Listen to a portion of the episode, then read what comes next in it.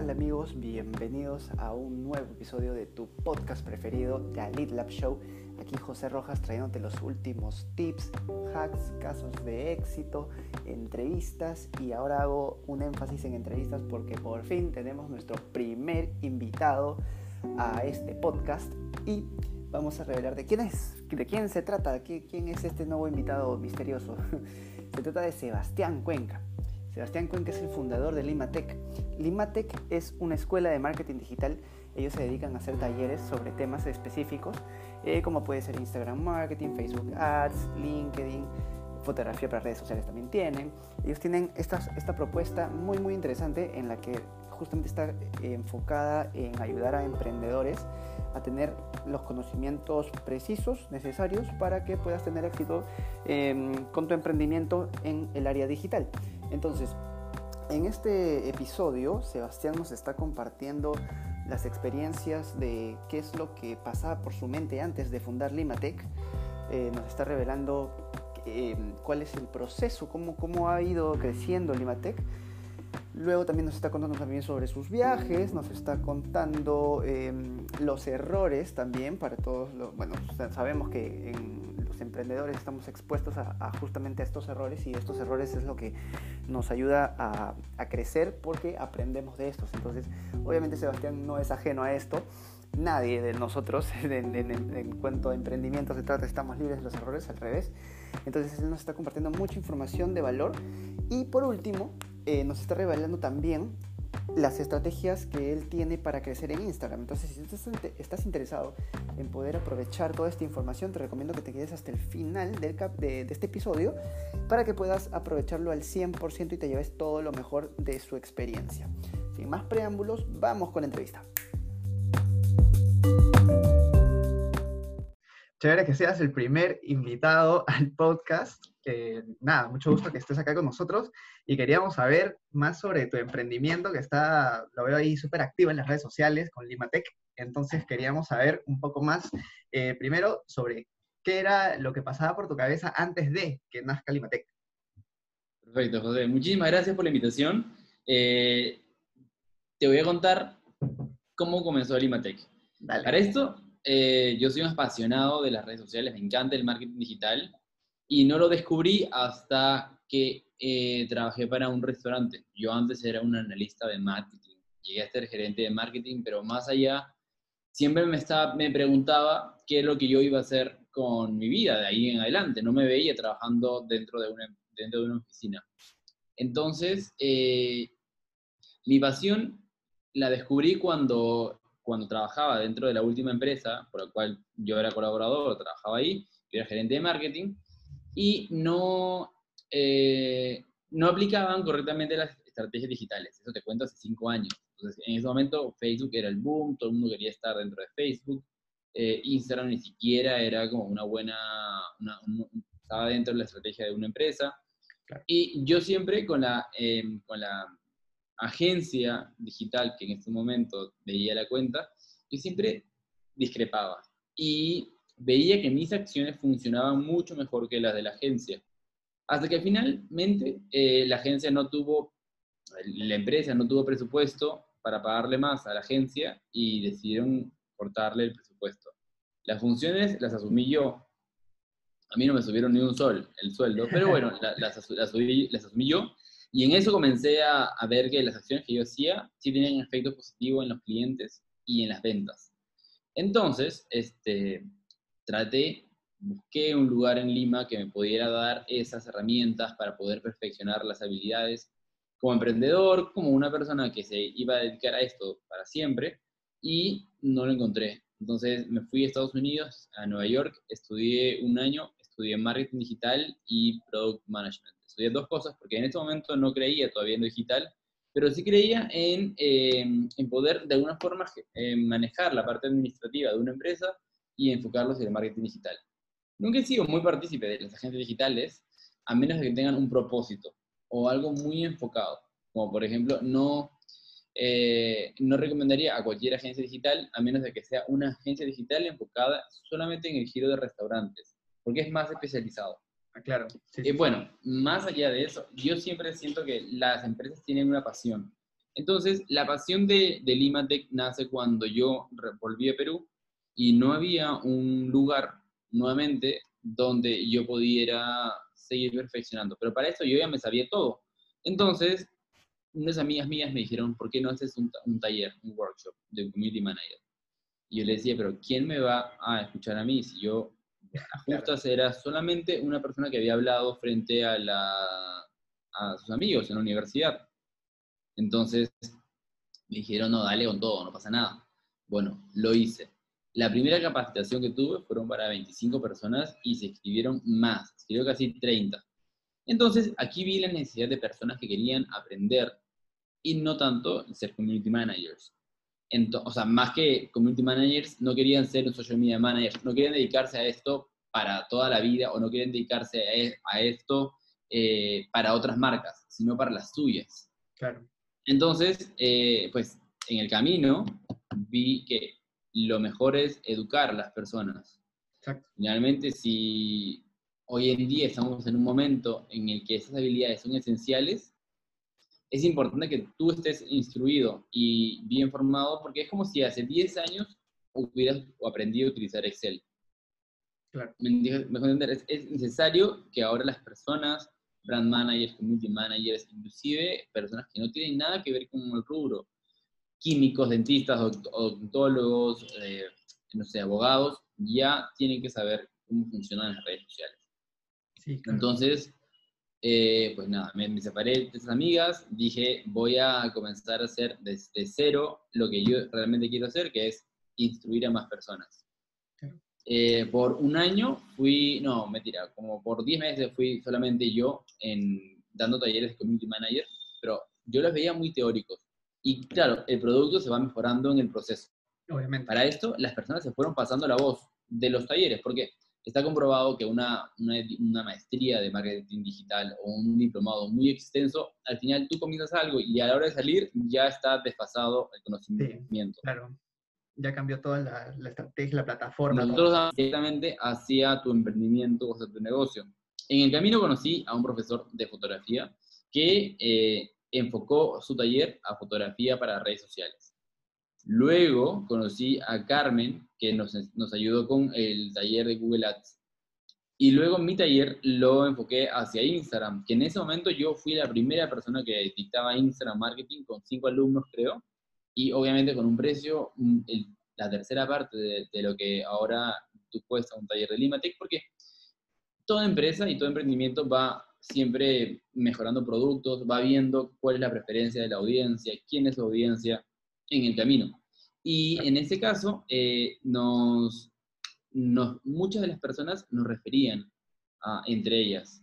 Entonces, no dependemos tanto de una publicidad, aunque tengamos un curso intensivo de publicidad en Facebook e Instagram, que está buenísimo, pero es crear contenido, es crear una comunidad. Y poco a poco fuimos creando una comunidad de Limatech que son personas emprendedoras que siempre nos siguen por las recomendaciones, por los tips, por los talleres, le gusta la experiencia personalizada de un taller y comenzaron, comenzaron a recomendarnos entre ellos. Y bueno, este, para, para completar la historia de Limatech, fuimos añadiendo más talleres de branding, de LinkedIn, eh, añadiendo también profesores. Y entre el taller de, de, LinkedIn, pues conocimos a nuevas personas y ya fuimos desarrollando esta serie de profesores que trabajan en lo que hacen, que tienen formación afuera, eh, que tienen mundo, que tienen diferentes temas de hablar, porque hay diferentes tipos de eh, emprendimientos. Y nuestros talleres pasaron de ser muy grandes a ser más reducidos, más prácticos enfocados a personas que tienen ya un emprendimiento o tienen una empresa y que vienen aquí a practicar. De un taller de Limatech sales con un cliente fijo, eso es más que seguro. De un taller de Limatech sales con información puntual para tu negocio y de un taller de Limatech sales ya prácticamente eh, con la primera campaña, con el perfil listo de Instagram o de LinkedIn o, tener, o teniendo una mejor idea del branding de tu empresa. Entonces, eso es lo que hacemos en Limatech y pues hoy por hoy tenemos talleres y cursos continuamente. Es que no, ya no podemos parar porque siempre hay apenas eh, se lanza un taller y ya se está cerrando por, por, la cantidad de personas que están por taller. Y eso nos, agradecemos mucho a las personas porque la mayoría vienen por recomendaciones, más que por porque hacemos publicidad. Hacemos publicidad, sí. Todas las empresas hacen publicidad cuando necesitan ventas, ¿no? Por ejemplo, algún taller que no se venda mucho, alguna, algún, algún producto o un servicio que la vez un poco caído, alguna promoción, pues vale la pena. Pero yo siempre les he dicho, no dependan de la publicidad, siempre tienen que crear una comunidad y un contenido que atraiga. Y eh, al final las ventas van a venir solas. Claro, sí, ese es un buen punto, porque de hecho también a algunos clientes también les digo eso, ¿no? Hay muchas personas, o, empresarios mejor dicho, que lo que hacen es tener su Instagram como si fuera un catálogo y en realidad no hay una razón por la cual una persona te pueda seguir, ¿no? Directamente. Entonces lo que se hace es justamente... Es muy común eso. Contenido. Como tú lo dices. Es muy común eso. Eh, tenemos muchos clientes que vienen y nos dicen que la agencia me está manejando esta cuenta y la verdad es que no me gusta y no sé qué hacer, quién me puede asesorar. Depende del objetivo de la empresa o depende del objetivo de la marca personal. Siempre hay una, una llamada por teléfono o un mensaje, también depende de, la, de, las personas, ¿no? A veces ya tienen clarísimo lo que quieren estudiar, entonces se, ponen, se meten a la página y ellos mismos compran. Pero cuando no lo tienen claro, nosotros, las personas de Limatech, los asesoramos. Y la atención es personalizada. Bueno, te cuento que yo Limatech lo comencé una sola persona. yo era una sola persona que hacía todas las funciones que hace ahorita. Atendía desde, la, desde el momento que entraban por la puerta, los hacía pasar al taller, después fui agregando un amigo, después otro profesor, y después la cosa se fue incrementando que hoy en día tenemos personas que nos escriben para ser voluntarios. Simplemente para poder asistir, para poder llevar, para poder ayudar. Y es algo que antes no, no pensé que, que, íbamos a tener voluntarios. Imagínate, alguien que quiera trabajar en tu, en tu empresa gratis. Me parece una cosa muy, muy admirable de esos, chicos. También. Eh, también hay staff que siempre está acá. Uno tenemos en la mañana, uno en la tarde. Eh, personas que nos apoyan también en, los, en las capacitaciones. Y también en, amigos de la marca que hay por todos lados, que recomiendan siempre el, producto. Y hay algunos que también son muy celosos, que dicen, no, me costó demasiado y ahora acá no quiero que nadie más sepa. Sí, hay de todo. Claro, claro. Ahora, la pregunta que tenemos hasta este punto es si la oficina que yo ya visité en WeWork eh, es la, ha sido la primera que has tenido o eh, has tenido otras hasta llegar a esta. Bueno, te cuento la historia de las oficinas de Limatech que es una historia bien graciosa. Primero comenzamos en un coworking que se llamaba Zona de Mejora. Ahí fue donde hice mi primer taller y fue en el distrito de Jesús María. Eh, Beto, Beto Saco, hasta ahora me acuerdo y todavía mantengo comunicación con él, fue como hace tres años. Muy buena onda, Beto. Eh, luego vimos que, oye, efectivamente nuestro público son emprendedores y la mayoría está en los coworkings. Entonces nos pasamos a otro coworking que se llamaba, se llamaba Ascendio, porque ya no existe. Muy buena onda, los chicos excepcionales, las chicas también. Estuvimos ahí un año. Y luego nos pasamos a, a, WeWork. De hecho, la historia de WeWork fue muy, muy chévere porque eh, yo, no, yo sabía que era WeWork, pero no, tenía una idea muy clara. Eh, mis amigos me dijeron, oye, tipo, va a venir WeWork y deberías de ir, deberías hacer contactos, eh, y me invitaron a la inauguración. Yo te cuento que en ese momento no tenía, pero yo ni medio seguidor, no tenía ni medio seguidor, este, Limatech sí funcionaba, pero siempre hacía publicidad porque ahí recién eres nuevo. Nos fuimos a WeWork y en WeWork hicieron una transmisión en vivo y el premio era un hot desk, que es uno de estos espacios eh, compartidos. Entonces, obviamente yo soy la persona que ve todo sobre redes sociales y dije, pero ¿quién hace una transmisión en vivo con una página que nadie conoce en Lima y que el premio solamente es en Lima y con unas 30 personas? Este premio es mío, definitivamente. Preguntaron tres cosas simples que las podías encontrar en Google y eh, puse mi comentario, ya tenía una idea más clara de lo que era WeWork, puse mi comentario y a los tres días me dijeron que me había ganado ese premio de un hot desk, que es un espacio compartido donde no puedes dejar tus cosas, pero puedes ir y trabajar. Bueno, entonces vale. Y me, me llevé ese premio. Eh, apenas terminó verano, apenas antes de terminar verano, que fue como esa época, quedé, eh, me fui. Y yo trabajaba, yo vivía muy lejos, vivía en la Molina. Y de la Molina hasta San Isidro era una hora, un tráfico. Y sin, sí, entre una hora, hora, hora y 45 inclusive. Y eh, un amigo mío me dijo, haz mucho networking acá, trata de hacer un cliente, trata de hacer conexiones. Y el primer mes nomás hice dos clientes buenísimos que me trajeron, me dieron mayor posibilidad de alquilarme otro espacio. Y luego eh, conocí a un profesor de Google Ads y lo añadí a mi staff. Luego conocí, lo, digo, yo tuve un asistente y luego vino otro asistente. Entonces ya éramos más personas. Entonces dijimos, eh, hay que cambiarnos de oficina. Y en un, en un momento eh, conocí a Marco Párraga y dijimos, bueno, vamos y compartamos oficina. Sin embargo, hoy por hoy, eh, yo sinceramente no les recomendaría, mejor dicho, depende de giro de negocio, recomendaría estar en un coworking o no. Te voy a explicar lo siguiente. Mi giro de negocio es eventos y es talleres y es conferencias y es workshops. Entonces, eh, si tú te pasas la capacidad por una persona o por dos personas, por más, eh, por más lindo que sea el ambiente, eh, y si el ambiente tiene muchas restricciones, como por ejemplo el estacionamiento, que en Perú es muy importante, al final puedes tú causar un poco de, incomodidad a los asistentes. tienes que evaluar si estar en un coworking te conviene o no. En nuestro caso, no nos conviene, no nos convenía. Eh, los, precios, los precios de WeWork también aumentaron. WeWork nos ayudó muchísimo para crecer. Sin embargo, creo que ya llegas a un punto en el que tienes que decidir si ese costo eh, y esa exposición va más de tu parte o va más de la parte de la otra empresa.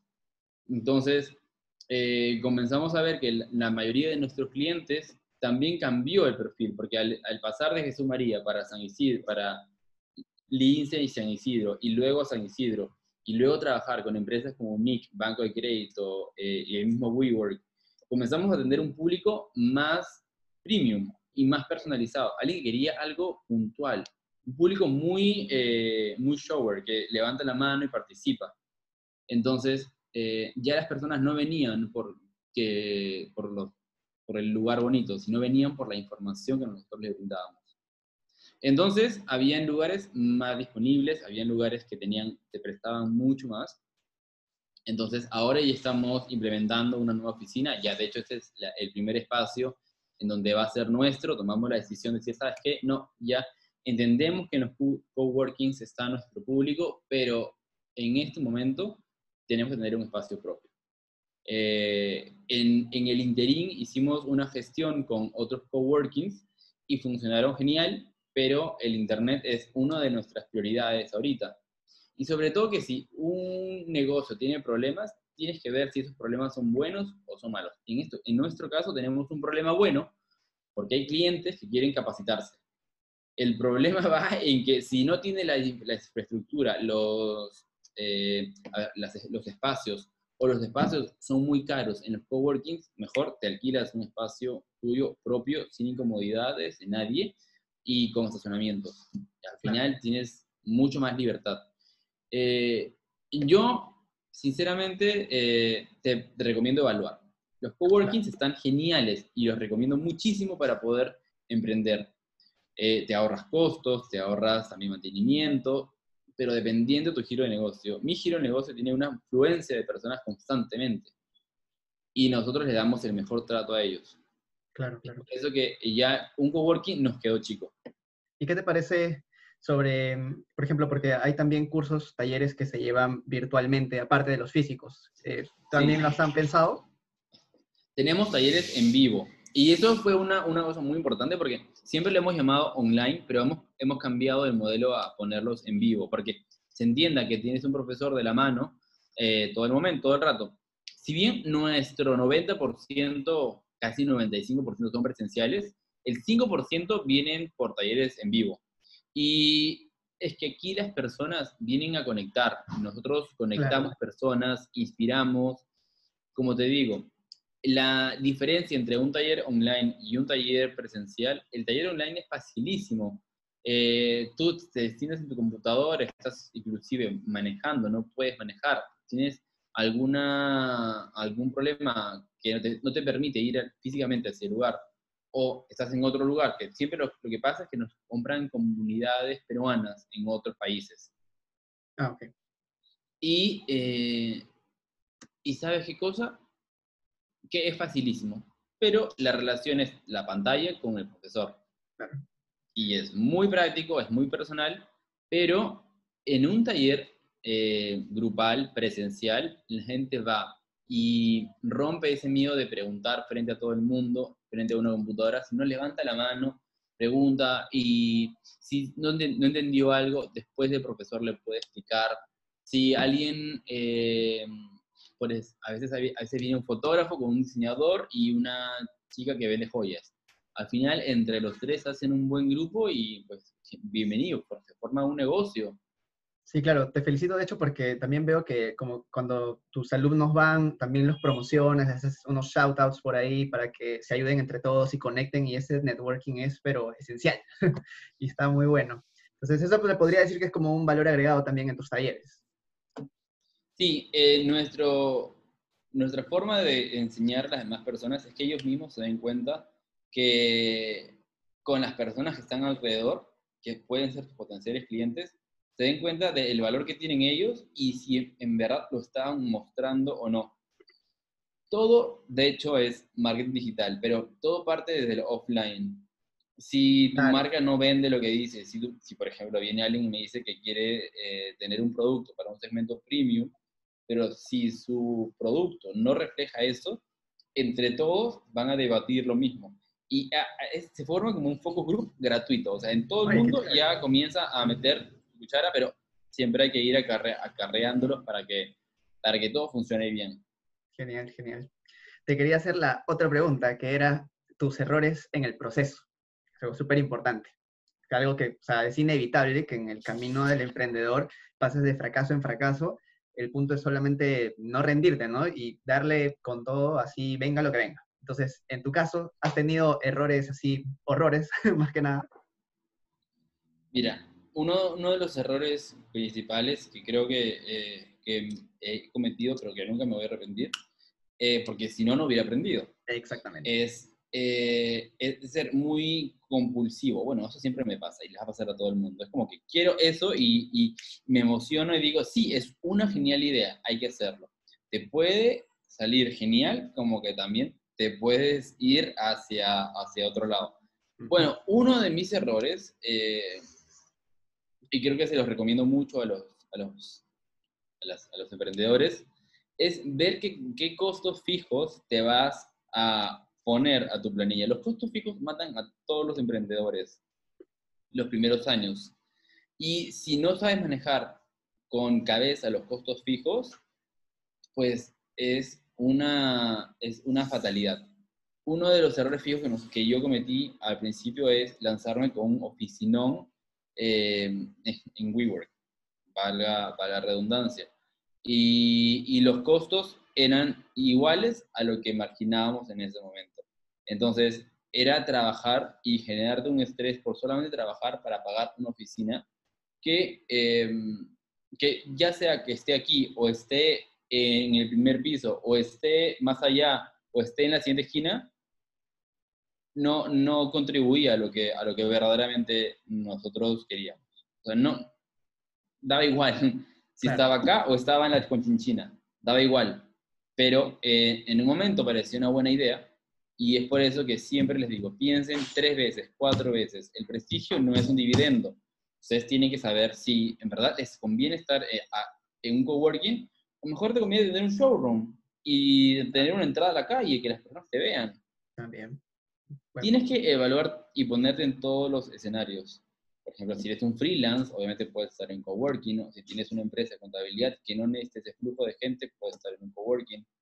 Pero es, es evaluar. Y es prueba y error. Aquí, si no, eh, si no, si yo no hubiera hecho eso, yo probablemente siempre hubiera estado pensando, ¿por qué nunca, por qué nunca tuve una oficina en un coworking?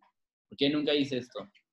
Pero, pero no, es, es un poco ahí...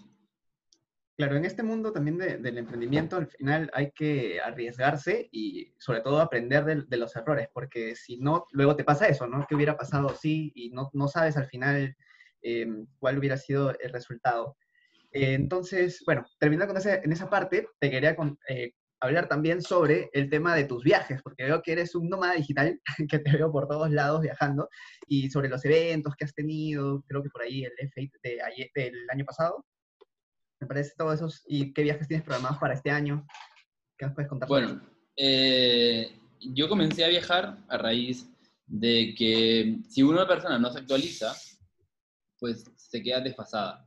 En este mundo que estamos hoy en día, nadie es experto, todos somos especialistas, especialistas en Instagram, especialistas en marketing digital, porque el marketing digital es algo tan nuevo que tenemos que entenderlo de esa forma, que las personas tienen que, que saber que tiene que, comprender al consumidor. Y el consumidor es todo, pero puede ir cambiando. Hay N cantidad de factores. Entonces, eh, yo viajé al principio por, una razón. La primera es porque yo dicto en la Universidad Latina de Panamá cada tres meses en un diplomado de social media. Entonces ya voy como cuarta, ahora me toca ir de aquí a tres meses más. Y está genial porque te da una, una mayor, un mayor valor, porque ya no solamente dictas en tu país, sino dictas en otro lado. Y luego, por, la, por esas mismas razones, otras, otras personas de, otro, de otros lugares me comenzaron a contactar de Costa Rica, después de Colombia. Eh, viajo cada, todos los meses me subo un avión. Y es que el emprendedor vive en un avión. Eh, siempre haciendo nuevas conexiones. Claro. Eso es por las conferencias, por los talleres o por lugares donde voy y también por las conferencias a las cuales asisto. Es esencial que las personas estén instruidas y estén siempre buscando las novedades. Por ejemplo, si tú te mandas a hacer ropas de baño y quieres importar telas de no sé dónde, entonces tú te vas y buscas la mejor tela y vienes aquí y la fabricas. De igual forma pasa si tú vas hacia China e importas unos trípodes y vienes acá y los vendes. Yo lo que hago es ir, eh, capacitarme en la, en la última información que exista, en la información oficial, venir acá, elaborar los workshops, eh, instruir a los demás profesores que hay en Limatech y luego salir al mercado con los cursos. Entonces, eso es lo que nos diferencia de otros eh, ponentes, que hay buenísimos, pero que siempre tienen que estar actualizados. Esto nos diferencia de otras escuelas de marketing digital, eso nos diferencia de otros ponentes, que hay montones. Pero alguien que, que vaya, o una escuela que vaya al F8 de Perú, no hay nadie, solamente nosotros. Eh, y digo nosotros porque en sí todos estamos unidos con un solo propósito, de instruir a, más personas. El F8, eh, para, para, las personas que no saben, el F8 es un evento, el F8 o el F8 que le dicen, es el... Bueno, yo le digo F8, pero es F8, F8, como le llamarle. ¿ya? Pero el F8 es un evento para developers de Facebook. Y aquí eh, la, la razón central es que es una conferencia anual, es la más grande de Facebook. Hace poquito, en marzo, iba a haber otra, pero la han cancelado por el coronavirus. Espero que esta del F8, que ya debía estar lanzándose la convocatoria, eh, no la cancelen, porque pues por esto del coronavirus nunca se sabe. El F8 es en mayo, la primera semana, debería ser el 5 y el 6 de mayo, y para eso se postula. Tú postulas al F8 y te invitan y te dicen, bueno, ya, te aceptamos, tienes que decir por qué vas a ir, quién eres, de dónde eres, para qué empresa trabajas, tus redes sociales, y luego te invitan y te dicen, ok, aceptado, este, puedes entrar. Eh, te invitan a pagar, obviamente, porque todas estas se pagan. Claro, claro. Eh, el F8 se habla sobre Facebook, sobre Instagram, sobre WhatsApp y sobre Oculus, que es realidad aumentada. Perdón, realidad virtual. Y aquí te instruyen sobre lo que realmente ha funcionado el año pasado y que este año va a funcionar ejemplo, no sé, videos, fotos, Instagram Stories, ¿qué viene este año? ¿Cómo va? ¿Qué, ¿Qué, actualizaciones? Todas las actualizaciones que ya las vemos hoy en día, que lo de donación, lo de música, lo del nuevo sticker, todo eso ya salió en el F8 y te lo dicen, ¿no? Va, bueno, este año va a haber esto, esto, esto, y este, ustedes, tipo, van a visualizarlo de esta forma. Es como, es como un negocio, es como si te fueras a algún negocio y te dicen, bueno, esto es lo que va a haber, este, véndanlo. Mejor dicho. Sí, sí. Te pasan las fijas para que tú lo compartas. Claro, este es del F8. eh, y cada, habla, habla el product manager de cada aplicación y también Mark Zuckerberg. Tener a Mark Zuckerberg a cuatro metros de distancia es como, wow. Pero es, es, es, sí, es bien chévere. Y la siguiente que tengo para responder tu pregunta es el Social Media World, que es en dos semanas, es en San Diego, es el 30 de marzo, en 10 días. De el 30 de marzo hasta el 2 de, hasta el 3 de mayo, desde el 30 de febrero hasta el 2 de marzo. Es en San Diego. Eh, recién no he, no he, lanzado pero ni una publicación, porque con estos días estado, estábamos estado muy, muy ocupados. No he lanzado ni una publicación, recién lo he hecho en historias, ni siquiera he hecho en historias, lo he hecho en transmisiones en vivo. Pero yo siempre lo digo un día antes, cuando llegué, recién, tipo, recién lo digo, recién busco hotel también, pero ya tengo, ya tengo el pasaje, todo listo. Y aquí van a hablar las principales personalidades de Facebook, de Instagram, de Storytelling, de Pinterest, de Twitter, de otras redes sociales. Espero que hablen de TikTok también. Eh, ah, TikTok está fuertísimo. Yo, yo les digo, es una voy a lanzar mi taller de TikTok, está buenísimo. sí, está bueno, está bueno.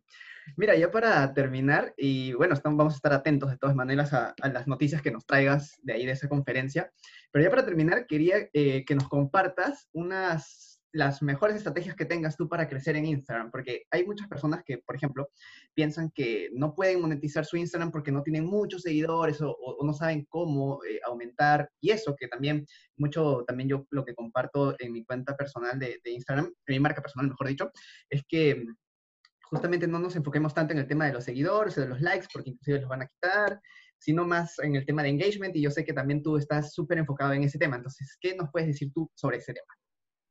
Bien, entonces, em, la cantidad de seguidores no es un sinónimo de éxito ni en Instagram ni en cualquier red social. Si al final las personas no te compran, por las puras tienes tus 10.000, 20.000 seguidores, 40.000 seguidores. Tienes que enfocarte en la comunidad.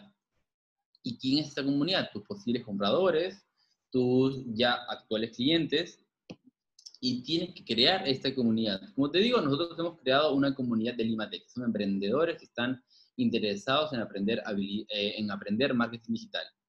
Tú tendrás una comunidad de emprendedores que quiere eh, saber lo último en tecnología o eh, emprendedoras o mujeres de cierto distrito que quieren estar a la moda con las últimas tendencias.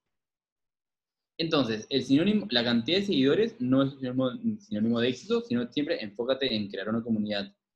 De ahí, otra, otro tip que se me viene a la mente es que hoy en día con la marca personal, tú puedes ser el influencer de tu propia marca. Y aquí tenemos dos casos. Primero, porque la marca personal transmite mucha autenticidad, mucha transparencia. Entonces, ¿qué te parece si te pones delante de la cámara? Obviamente tienes que sentirte cómodo, cómodo eh, te pones delante de la cámara y comienzas a hablar sobre tu producto, sobre tu servicio. No hay nada mejor que mostrarse como uno es.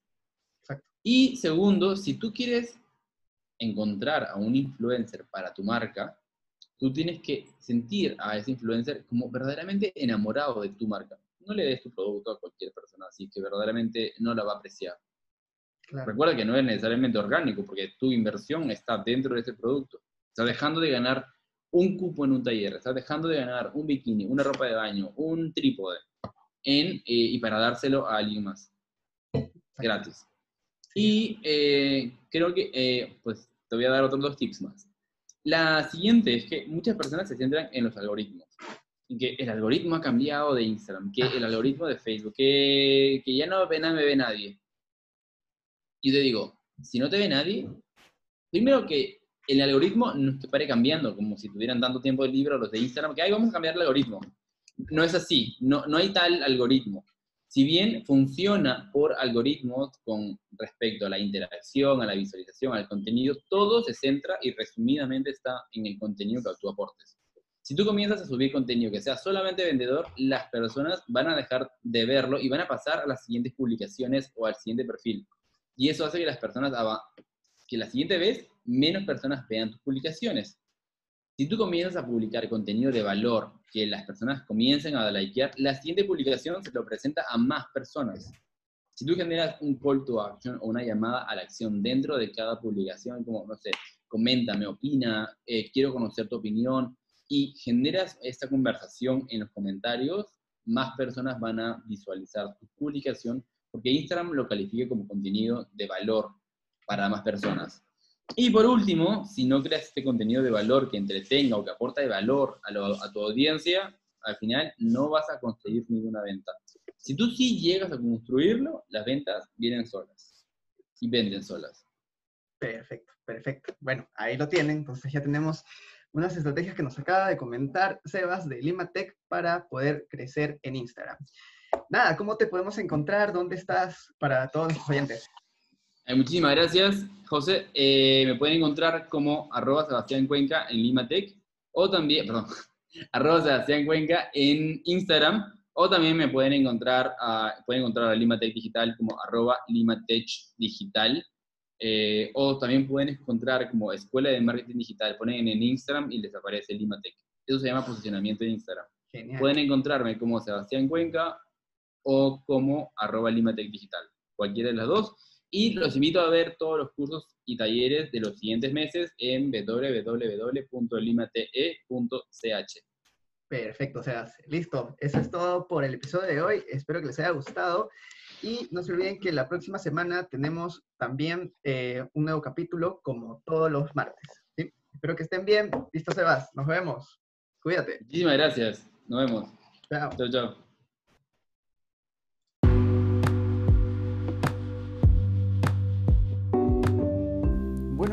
Eso es todo por el episodio de hoy. Espero que te haya gustado mucho, así como también lo disfrutamos eh, Sebastián y yo a la hora de grabarlo.